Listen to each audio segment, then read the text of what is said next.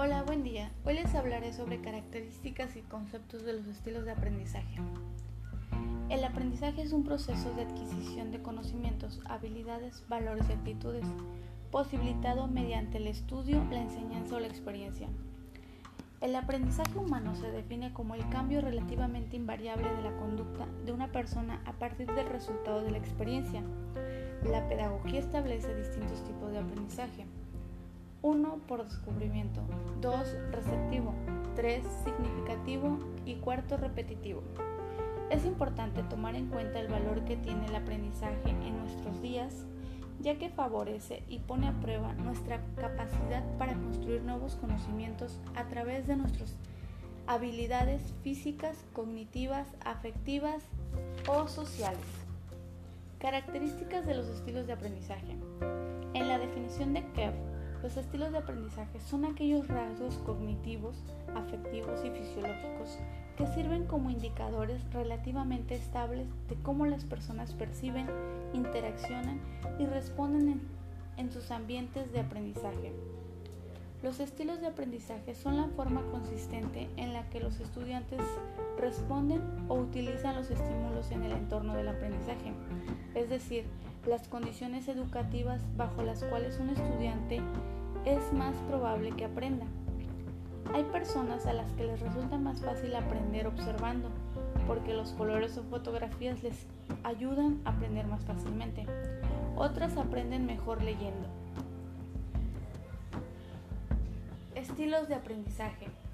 Activos. Estos disfrutan de nuevas experiencias y poseen una mente abierta. Reflexivos. Observan las experiencias desde distintos ángulos. Teóricos.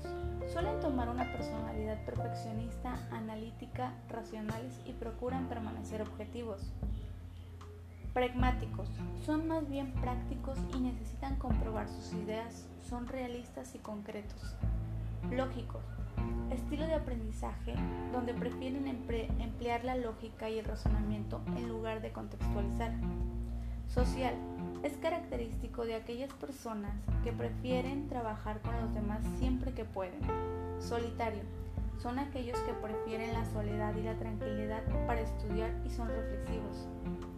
Aprendizaje visual. No son buenos leyendo texto, pero en cambio asimilan muy bien las imágenes, diagramas, gráficos y videos.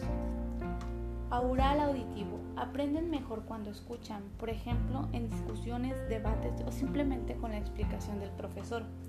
Verbal. Conocido como aprendizaje lingüístico, son aquellos que aprenden mejor leyendo o escribiendo. Kinestésico. Aprenden mejor con la práctica, donde llevan a cabo el análisis y la reflexión. Multimodal.